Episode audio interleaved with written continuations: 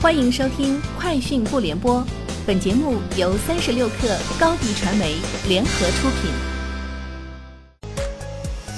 网络新商业领域全天最热消息，欢迎收听《快讯不联播》。今天是二零一九年十月十二号。饿了么口碑合并一周年之际，阿里巴巴集团合伙人、本地生活服务公司总裁王磊发布致员工信。他在信中表示，饿了么和口碑两支部队。已经融合成为一支能征善战的本地生活军团。此外，饿了么口碑年初启动的三个一百万目标已提前完成，实现了新增一百万商户上线，服务一百万商户数字化升级，新增一百万就业。十二号，北京环球度假区公布将入驻中国的七大主题景区，这七大主题景区分别为：功夫熊猫盖世之地、变形金刚基地、小黄人乐园。哈利波特的魔法世界、侏罗纪世界、努布拉岛、好莱坞未来水世界。北京环球度假区总裁兼总经理苗乐文表示，主要考虑中国消费者的喜好，最终选择了这些在中国深受欢迎的电影题材。北京环球度假区位于北京通州文化旅游区，占地四平方公里，预计于二零二一年正式开园。三十六氪获悉，十月十一号。喜马拉雅联合美团外卖共同推出喜马拉雅联合会员加美团会员联合会员。此次活动推出的联合会员套餐服务有效时长为三十一天，用户自购买联合会员之日起即时生效，需要在三十一天内使用，未使用将自动过期失效。联合会员活动打通了喜马拉雅、美团外卖两大平台之间的会员权益渠道，用户购买此次联合会员并不影响。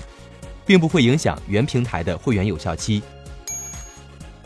十月十一号，北京市公安局公安交通管理局、北京市交通委员会和北京市经济和信息化局联合发布《关于指定顺义区自动驾驶车辆测试道路的通告》，规定北京顺义区二十六条道路自十月十一号起成为自动驾驶车辆测试道路，自动驾驶车辆每天可在九时至十七时上路测试。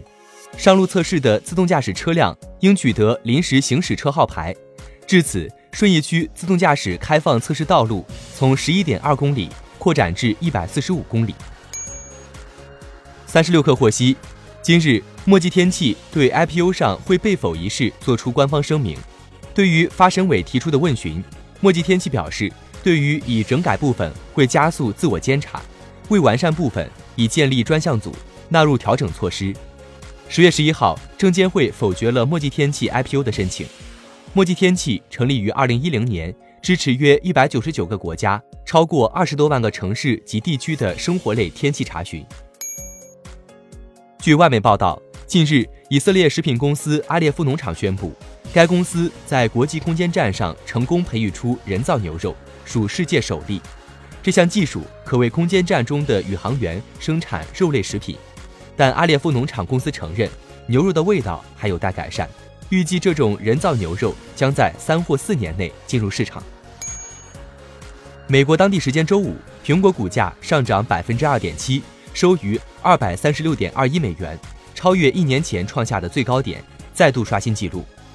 由于股价上涨，苹果再次挤下微软，成为全球市值最高的公司。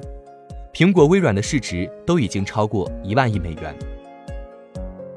以上就是今天节目的全部内容，下周见。欢迎添加 baby 三十六克 b a b y 三六 k r 加入克星学院，每周一封独家商业内参，终身加入学习社群，聊风口谈创业，和上万课友一起成长进化。高迪传媒，我们制造影响力。商务合作，请关注新浪微博高迪传媒。